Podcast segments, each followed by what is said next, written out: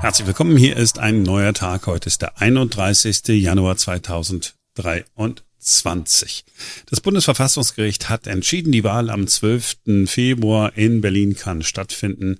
Das Wahlchaos setzt sich also zumindest auf der juristischen Ebene erst einmal nicht fort. Sie hören bei uns bis zum 12. Februar die Spitzenkandidaten von Linken, Grünen, SPD, FDP, CDU und auch AfD. Wir haben sie alle eingeladen. Klaus Lederer von den Linken ist schon da gewesen.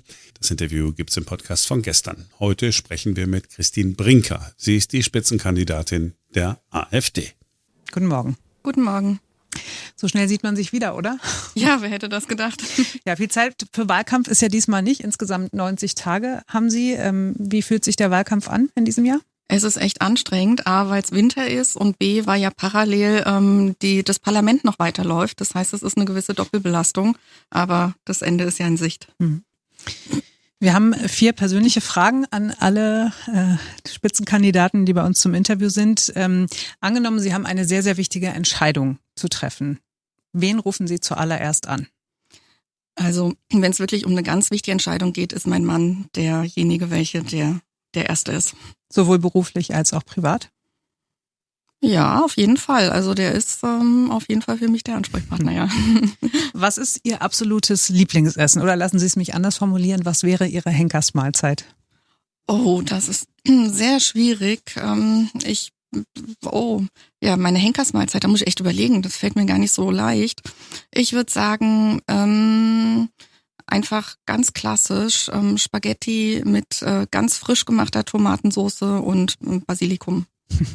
Und dazu ein Glas Rotwein oder Weißwein oder nicht Rot. alkoholisch? Bitte, Rot. bitte Rotwein, okay. trockener.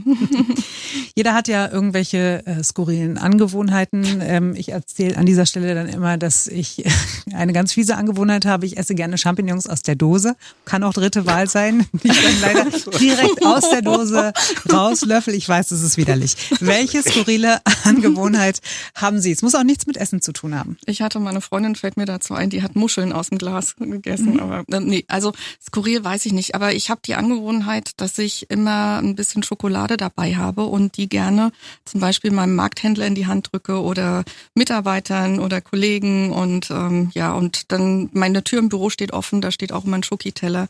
Also das ist so, so, da freuen sich immer alle. Selbst im Restaurant Kellner, Köche kommen zu uns an den Tisch und wissen schon, wir haben immer Schoki dabei. Der Pressesprecher nickt. Schmeckt die auch gut, die Schokolade? Okay, das ist nicht irgendein so Billo-Zeug. Gut.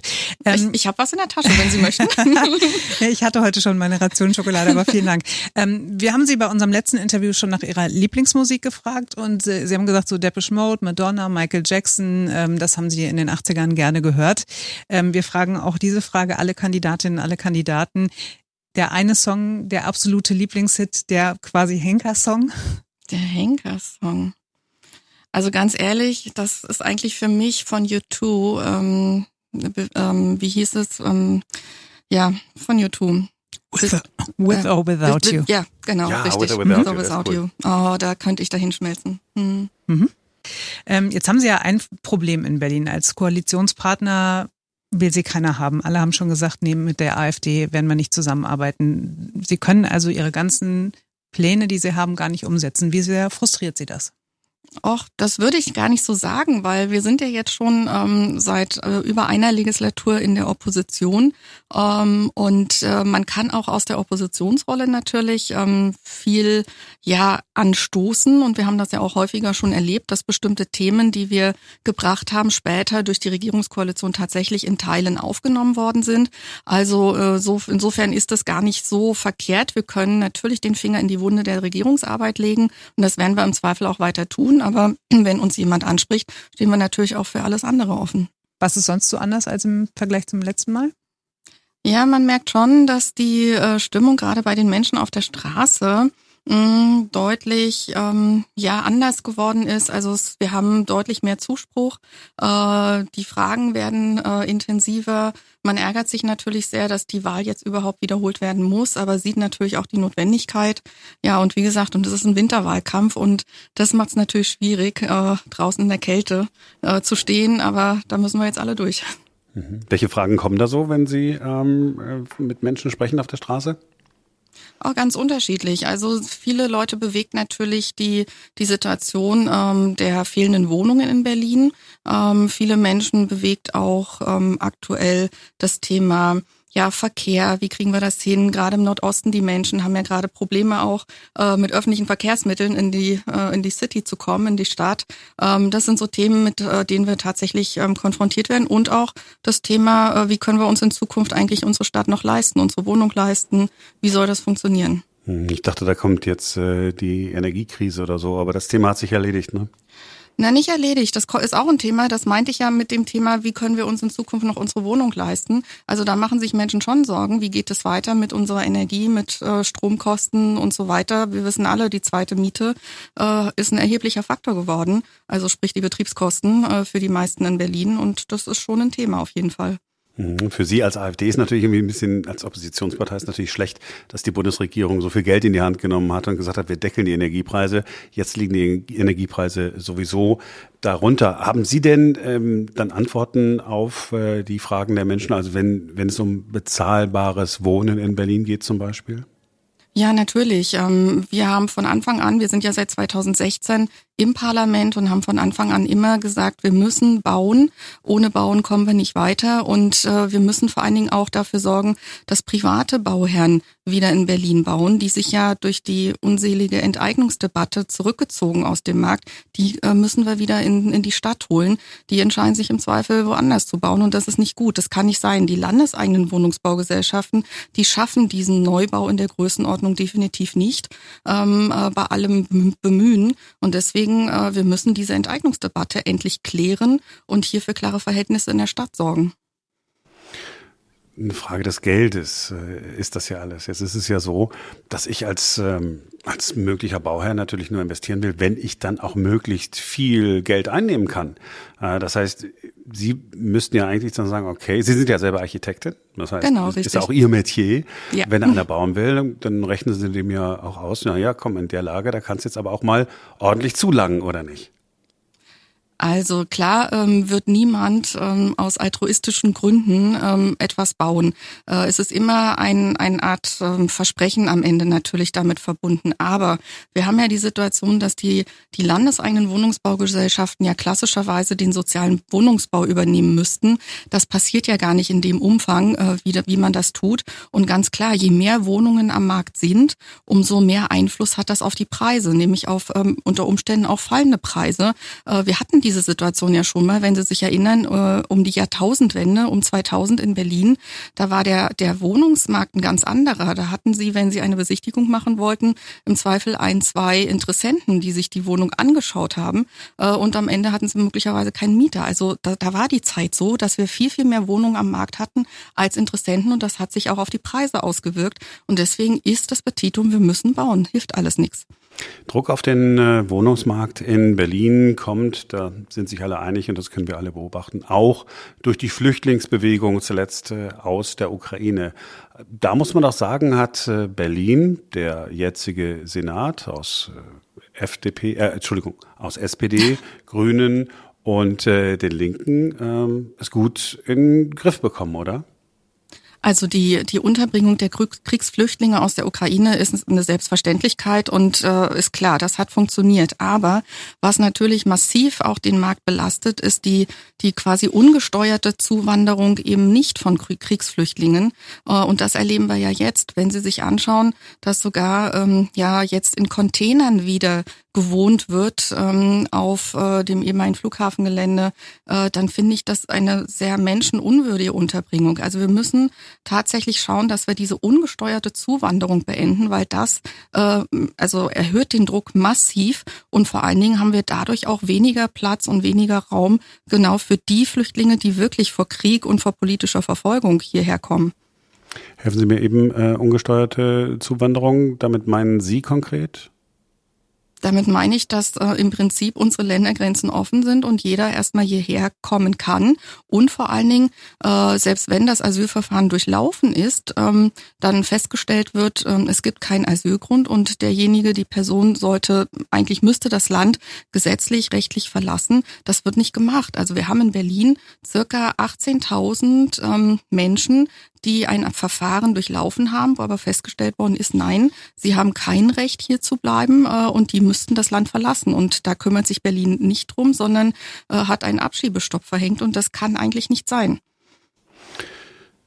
Wenn Sie sagen, ähm, jeder kann in dieses Land kommen, das ist ja jetzt nun mal so. Ist bei uns vor, wir haben offene Grenzen äh, zu unseren äh, Nachbarländern und wenn jemand dann ins Land kommt und hier einen Asylantrag stellt, dann können wir ja nichts machen. Oder, oder wie würden Sie die Sache angehen? Klar, Asyl kann jeder hier erstmal beantragen, aber ich muss dann auch klar unsere Gesetze anwenden und wenn festgestellt wird, dass die Person äh, kein Recht auf Asyl hat, da gibt es ja entsprechende Verfahren, ähm, dann muss ich auch dafür sorgen, dass diese Menschen äh, unser Land auch wieder verlassen müssen. Das geht ja gar nicht anders. Ähm, und äh, das Problem ist ja, dass immer auch gesagt wird, ja, wir brauchen aber Fachkräfte, die sind doch so wichtig für uns als Fachkräfte. Ja, wenn Sie sich den Migrationsbericht der Bundesregierung, den letzten, den aktuellen anschauen, äh, da sind bei 500.000 zugewanderten Menschen lediglich 40.000 dabei, die tatsächlich dann hier in Lohn und Brot stehen, die ein Arbeitsvisum auch bekommen haben, die anderen eben nicht. Das heißt, wir haben offensichtlich eine ungesteuerte Zuwanderung in unsere Sozialsysteme und das können wir uns schlicht auch auf Dauer gar nicht mehr leisten. Wir können es uns eigentlich eigentlich jetzt schon nicht mehr leisten, weil wir wissen alle, selbst in Berlin haben wir wahnsinnige Probleme zu lösen äh, und da brauchen wir auch viel Geld für. Ist natürlich etwas, was man eigentlich auf Bundesebene in Angriff nehmen müsste. In der Tat, aber die Länder können sich ja nicht rausmogeln. Ganz im Gegenteil, Berlin ist ja ein starker Anlaufpunkt ähm, äh, für, für viele äh, Flüchtlinge und Zugewanderte. Und deswegen äh, muss das klar auf Bundesebene äh, geklärt werden, aber im Verbund mit den Ländern. Ohne die geht's nicht bevor ich sie wieder in Simones Hände äh, gebe. Wenn Sie sagen ungesteuerte Zuwanderung nicht, dann will ich nur noch einmal sicher gehen, dass wir gesteuerte Zuwanderung, also Zuwanderung von Fachkräften, die Sie gerade angesprochen haben, dass das etwas ist, von dem Sie sagen, ja, da sind wir als AfD dafür, und zwar egal, woher jemand kommt. Hauptsache ist, er kann was und er trägt etwas bei zum Gelingen unserer Gesellschaft. Ja, selbstverständlich. Das brauchen wir ja auch. Da stehen wir ähm, voll an der Seite derjenigen, die sagen, wir brauchen diese, diese Art Zuwanderung. Aber dann müssen wir auch die Weichen richtig stellen und dafür sorgen, dass diese Leute hierher kommen. Wir haben ja ein ganz anderes Problem. Für wirklich gut ausgebildete Zugewanderte sind wir ja gar nicht als Wirtschaftsstandort mehr attraktiv. Die meisten gut ausgebildeten ähm, Fachkräfte gehen ja, kommen ja gar nicht freiwillig zu uns nach Deutschland, sondern gehen ja lieber in die USA, in die Schweiz oder sonst wohin, aber leider nicht zu uns. Das heißt, wir müssen auch die Rahmenbedingungen setzen, dass ähm, ja Fachkräfte auch wirklich zu uns kommen wollen. Und zu diesen Rahmenbedingungen gehört doch äh, sicherlich auch, dass eine Atmosphäre in einer Gesellschaft äh, herrscht, die ja eine Willkommenskultur im besten Sinne des Wortes äh, darstellt. Und mein Eindruck ist in der Vergangenheit gewesen, dass Ihre Partei, die AfD, gerade eine solche Willkommenskultur nicht lebt.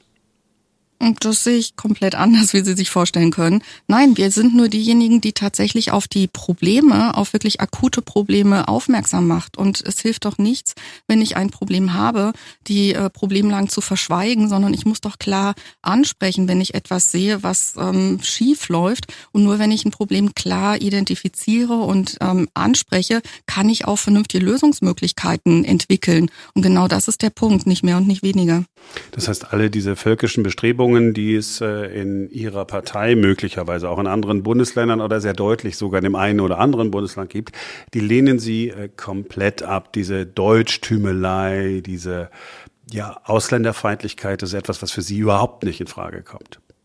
Also ich kenne in unserer Partei sehr, sehr viele Menschen, die einen Migrationshintergrund haben. Sehr, sehr viele Mitglieder ähm, äh, haben Migrationshintergrund. Ähm, und ähm, ich weiß ja nicht, was Sie unter Deutschtümelei verstehen, aber ähm, ich finde schon, Höcke zum Beispiel, ja. Björn Höcke hat mit Berlin relativ wenig zu tun und auch mit meinem Wahlkampf. Ähm, aber ich finde, ich finde so jemand, also wenn der jetzt sagen würde, ich, ich unterstütze dich im Wahlkampf, damit du im rechten Flügel ein bisschen Timmen, äh, Stimmen fischen kannst, dann würden Sie sagen, um Gottes Willen, bleib mir bloß weg. ja, würden Sie das? Ich bin alleine hier in Berlin zuständig und das mache ich auch alleine weiter und äh, wir holen uns noch Unterstützung von unserer Bundesebene. Ähm, aber ansonsten finde ich, äh, gibt es gerade in, in Deutschland Deutschland viel Kulturelles, was ich sehr schätze. Wir haben ähm, ja eine tolle Geschichte auch mit äh, Literaten und äh, Künstlern und so weiter. Und das, äh, finde ich, sollten wir auch weiter als Tradition hochleben lassen. Genau, also Ausländerfeindlichkeit ist mit Ihnen äh, nicht zu machen. Äh, die ja. Björn Höckes der AfD, die in irgendwo in anderen Bundesländern den Unwesen treiben, die wollen Sie in Berlin nicht sehen. So kann ich das zusammenfassen. Also äh, jeder kann sich in Berlin aufhalten, aber das ist jetzt unabhängig von meinem Wahlkampf. Okay, danke. Sie bekommen wie jeder andere Kandidat auch von uns äh, genau 60 Sekunden für Ihren ganz persönlichen Wahlwerbespot. Und oh. Sie können jetzt äh, uns sagen, was Sie in Berlin erreichen wollen. Und die Zeit läuft ab jetzt. Ja, super. Also ich wünsche mir ein, äh, ja, eine Welt mit Metropole Berlin, die den Namen auch verdient, mit einer ja tollen, super funktionierenden Verwaltung und Bürgerämtern, ähm, die man auch digital erreichen kann. Ich wünsche mir äh, Schulen, die die Kinder am Ende befähigen, tatsächlich lesen, schreiben, rechnen zu können. Ich wünsche mir einen Straßenverkehr, ähm, wo alle Verkehrsteilnehmer, egal ob sie ja öffentliche ähm, ähm, öffentliche äh, Bahn nutzen oder Auto oder Rad Grad, dass alle gleichermaßen äh, nach ihrer Fasson im Verkehr sozusagen unterwegs sein können. Und ich wünsche mir, dass Berlin auch eine ja, bezahlbare Energie hat für die Menschen und ein Wirtschaftsstandort wird, ähm, der Arbeitsplätze schafft. Denn nur mit Arbeitsplätzen können wir auch unsere sozialen Errungenschaften weiterführen. Und das ist mein Traum, meine Utopie von Berlin. Sie sind sogar unter einer Minute oh. geblieben, sehr gut. Ähm, jetzt bekommen Sie von uns noch als letztes das äh, Leib- und Magenthema einer Konkurrentin oder eines Konkurrenten äh, aufgetischt und wir sprechen mit Ihnen über das Thema Klima. Mhm, okay. Ähm, Sie haben in einem Interview mit äh, den Kollegen von der Berliner Zeitung vor gut vier Wochen gesagt, dass Klimawandel ein natürlicher Prozess ist, dass Sie davor keine Angst haben, wohl aber, dass der Klimawandel benutzt wird, um die Freiheit der Menschen einzuschränken. Was meinen Sie damit, dass Klimawandel ein natürlicher Prozess ist? Ganz klar, Klimawandel gibt es so oder so ähm, seit vielen äh, Jahrhunderten, Jahrtausenden. Ähm, der ist einfach da. Das ist völlig selbstverständlich. Jetzt äh, geht es halt nur darum, wie gehen wir aktuell auch mit dem Thema um äh, und was was machen wir. Wenn wir uns zum Beispiel anschauen, ähm, beim, beim Klimathema wird ja oft auch gerade in Deutschland über CO2 ähm, gesprochen. Äh, und wenn Sie sich die Statistiken mal anschauen, wie äh, die, der CO2-Ausstoß in Deutschland ist, der liegt bei unter zwei Prozent. Prozent. Wenn Sie sich dann anschauen, wie der CO2-Ausstoß zum Beispiel in den USA ist oder gerade China, ähm, das ist äh, unglaublich viel mehr.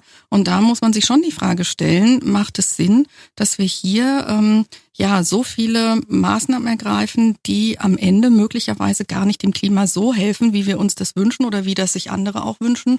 Äh, und wäre es nicht besser, dieses Thema weltweit zu adressieren und genau diejenigen auch ähm, anzusprechen, wie China, wie die USA, aber auch durchaus Russland, ähm, äh, um, um dort zu klären, wie kriegt man so einen CO2-Ausstoß in den Griff. Ja, das eine tun, das andere nicht, äh, nicht lassen, könnte ja auch so ein Ansatz sein. Ähm, aber generell sozusagen auch allein die Luft in der Stadt besser zu machen durch mehr Elektromobilität, dadurch auch möglicherweise auch das Parken äh, teurer zu machen, damit die Menschen nicht mit ihren Benzinern und Dieseln in die, in die Stadt fahren. Das sind doch eigentlich grundsätzlich ganz gute Ideen, oder? Die Ideen mögen gut sein, aber die Umsetzungen sind halt fatal. Sie, also die, aus meiner Sicht wird das Pferd immer von hinten aufgezäumt. Kommen wir mal zum Beispiel Elektromobilität. Wenn Sie, ich habe das jetzt mal ausprobiert, um auch selber meine, ich sag mal, Vorurteile mal zu testen, ja, bin ich da auf der richtigen mhm. Welle unterwegs.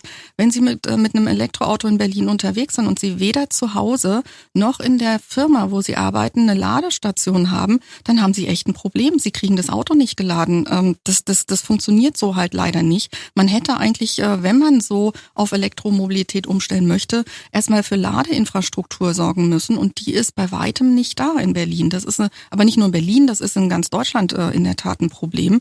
Und ansonsten muss ich auch sagen, es gibt, äh, was die Parkgebühren anbetrifft, viele Leute, die wirklich ihr Auto auch in der Stadt brauchen. Und ich finde es fatal, hier an der Preisschraube zu drehen, gerade in der aktuellen Zeit, ähm, weil innerhalb das kann des S-Bahn-Rings. Ja, auch innerhalb des. jemand da wirklich sein Auto? Helfen Sie mir. Doch, natürlich. Es gibt immer, also denken Sie dran, es gibt viele, wir haben eine, eine alternde Gesellschaft. Es gibt viele Menschen, die sind halt einfach schlicht nicht mehr gut zu Fuß. Die können auch nicht mit ÖPNV oder so fahren. Die brauchen ihr Auto. Oder alle, was weiß ich, ähm, Familien mit, mit vielen kleinen Kindern. Klar, es ist eine Alternative, kann man als, als Lastenrad vielleicht auch machen, mit, mit Kinder transportieren, aber ich halte das immer für kritisch. Und da soll jeder nach seiner Fassung glücklich werden. Ich finde es fatal, wenn äh, am Ende nur noch ähm, Leute mit viel Geld sich leisten können, in der Stadt Auto zu fahren. Das, das darf nicht sein, das kann nicht sein. Es muss jeder das Verkehrsmittel nutzen können, was er nutzen möchte. Und dann passiert einfach gar nichts. Nein, warum? Ich kann doch ähm, auf jeden Fall die, die Verkehrsführung so strukturieren, dass für jeden auch ausreichend Platz auf der Straße ist. Das funktioniert. Wir haben doch in Berlin die große, den großen Vorteil, einen sehr, sehr großen Stadtgrundriss zu haben. Wir haben Hauptstraßen, Haupttangenten, die auf jeden Fall für den Autoverkehr frei bleiben müssen. Und wir können den gesamten Fahrradverkehr in Parallelstraßen doch ähm, ja abwickeln sozusagen, sodass sich Auto und Fahrrad zum Beispiel gar nicht mehr so ins Gehege kommen, wie das jetzt ist. Das, was man jetzt tut, indem man einzelne Straßenabschnitte ähm, verengt, Fahrbahn verengt äh, und eine Spur für Radfahrer macht, halte ich ähm, für, für viel zu kurz gegriffen, weil spätestens an der nächsten Kreuzung treffen Radfahrer und Autofahrer wieder aufeinander und es kommt zu Konflikten. Warum macht man nicht mal endlich einen gesamten Stadtplan, städtischen Plan und entzerrt diese verschiedenen Verkehrswege? Das kann man in Berlin wunderbar machen. Andere sagen, in Berlin kann man es deswegen so wunderbar auf den Hauptstraßen machen, weil die so breit sind. Bei den Nebenstraßen äh, ist das Problem, dass da ja auch Autos sind und dass äh, Radfahrer dadurch gefährdet würden, möglicherweise, dass dann die Autotür aufgeht. Das ist aber völlig in Ordnung. Ihre Position ist da so ähnlich wie die ähm, der FDP. Ne? Die schlägt das ja auch äh, ganz ähnlich vor. Bei Ihnen fand ich ganz spannend. Mhm. Äh, Sie wollen Berlin zu einem Zentrum für Kernfusionsforschung mhm. machen. Ja, genau. Wir hatten überlegt, ähm, also ähm, wir sind ja auch dafür, dass wir das Thema erneuerbare Energien weiter forcieren, völlig klar. Aber es ist auch völlig klar, dass wir mit erneuerbaren Energien unseren Energiebedarf nicht abdecken können. Das heißt, wir brauchen Alternativen. Und eine Alternative ist nun mal die Kernenergie, auf die wir letztlich in Deutschland nicht verzichten können. Wir merken oder sehen ja gerade, dass rund um uns herum in Frankreich, in Tschechien, überall werden sogar neue Kern Kernkraftwerke gebaut und wir sehen auch, dass es hier äh, Fortschritte in der, in der Entwicklung gibt, wenn man in die USA schaut, die ja das erste Mal jetzt eine klassische Kernfusion auch ähm, hinbekommen haben. Und wir sehen ganz klar, wir können auf Kernenergie nicht verzichten und äh, wir würden uns wünschen, dass wir an unserer Wissenschaftslandschaft, wir haben ja ähm, tolle Universitäten in der Stadt, dass wir dort das Thema Kernforschung wieder ansiedeln sollten und müssen, damit Deutschland nicht abgehängt wird. Und ein Vorteil hat es auch, ähm, erwiesenermaßen hat ja Kernenergie inzwischen den grünen, das grüne Siegel bekommen und ähm, ja, ist ja auch CO2-neutral.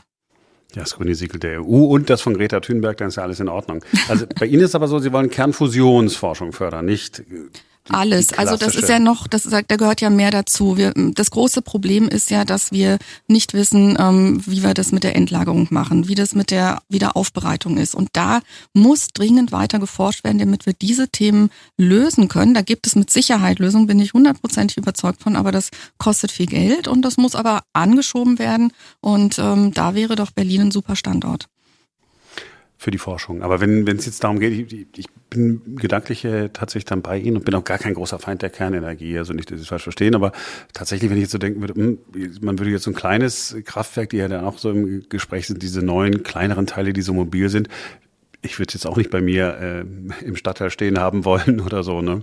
Ja klar, das ist natürlich ein Thema, aber ich denke, dass sich dafür hier auch eine Lösung findet. Wir hatten ja das, wir haben das Hahn-Meitner-Institut, wir haben ja verschiedenste Institute und wenn man ähm, die, die Schutzmechanismen einhält, dann, dann dürfte auch hier ähm, keine große Gefahr von ausgehen. Aber wir können uns wirklich diesem Thema definitiv nicht verschließen. Äh, Speicherung von, äh, von CO2 unter der Erde? Auch eine gute Idee. Kann man auch machen, natürlich, klar. Also es gibt ja noch ähm, ähm, Speicher, wie ich weiß, inzwischen äh, unterirdisch. Inwieweit man die allerdings re revitalisieren kann, das ähm, entzieht sich gerade aktuell meiner Kenntnis, aber auf jeden Fall kann man das machen, ja. Ja, kann man mit Brandenburg sprechen. Die haben ja mal äh, das alles ausprobiert und ist dann äh, leider gestoppt worden, äh, weil man gesagt hat, ah, na, wir, wir trauen uns nicht, das äh, auszuprobieren. So, mhm. wir waren bei der Mobilität, wir sind bei der Energie, wir sind beim Klimawandel Wir haben über die A100 noch gar nicht gesprochen. Oh.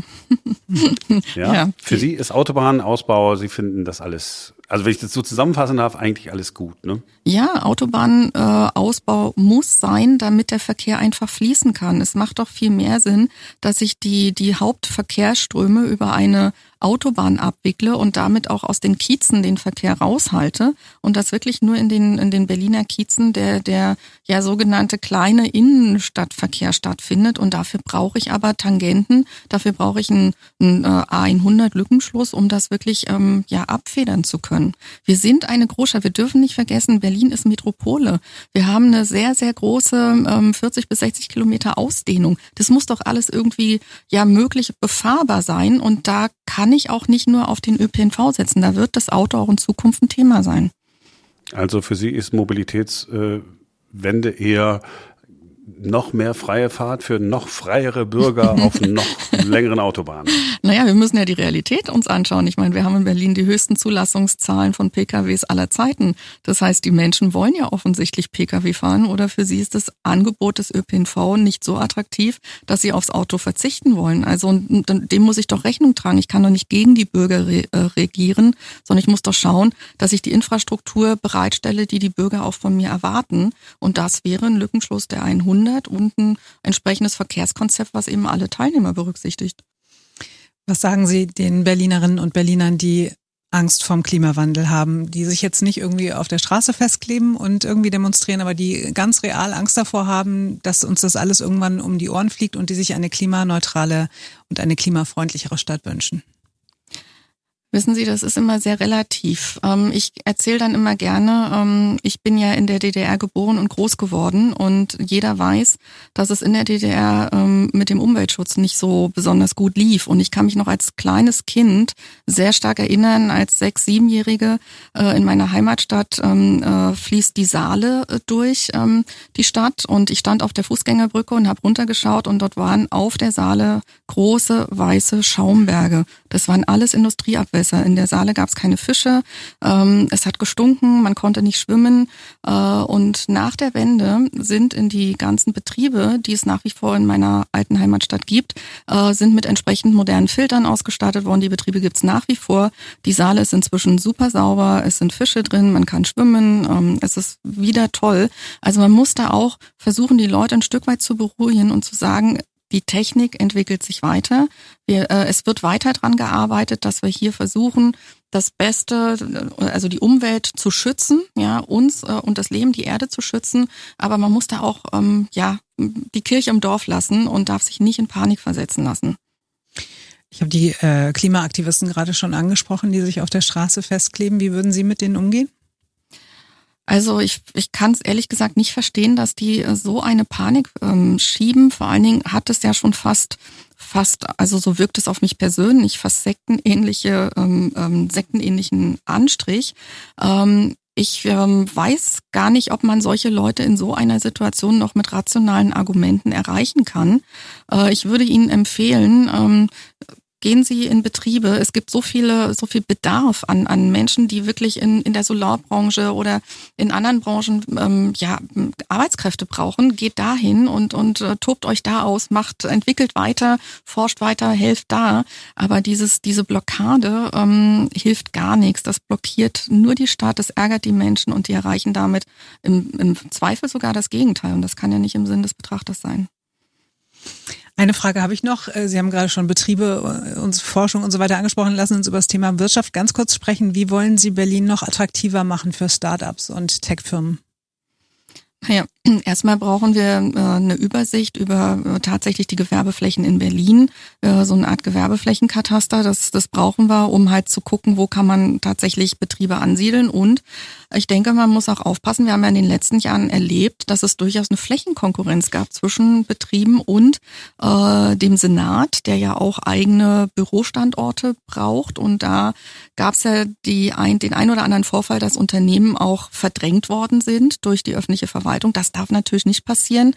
Und wir müssen schauen, dass wir hier ähm, vernünftige ja, Standortbedingungen bieten. Und dazu gehört zum Beispiel auch ein fließender Verkehr und eben nicht äh, sowas, was gerade in der Friedrichstraße passiert. Ja, dazu gehören gehören auch ähm, vernünftige oder tragbare Energiekosten. Das sind das sind alles Standortbedingungen, die eine Regierung durchaus schaffen kann, teilweise das Land Berlin, teilweise aber auch im Verbund mit der Bundesregierung. Ähm, denn wir erleben ja gerade, und das ist das große Problem, dass ähm, ja Deutschland große Wettbewerbsnachteile hat ähm, durch eine überbordende Bürokratie und vor allen Dingen durch die hohen Kosten. Und da müssen wir gegensteuern und das kann aber das Land Berlin durchaus machen. Okay. Dann bedanke ich mich ganz herzlich, Frau Brinker, dass Sie äh, bei uns waren. Äh, knapp zwei Wochen noch. Wie froh sind Sie, wenn es vorbei ist? ziemlich froh, weil die Belastung ist schon ganz schön groß im Moment. Kann ich mir vorstellen. Danke fürs Gespräch. Vielen Dank. Vielen Dank. Das war's für heute. Wir sind morgen wieder für euch da, denn dann ist wieder ein neuer Tag.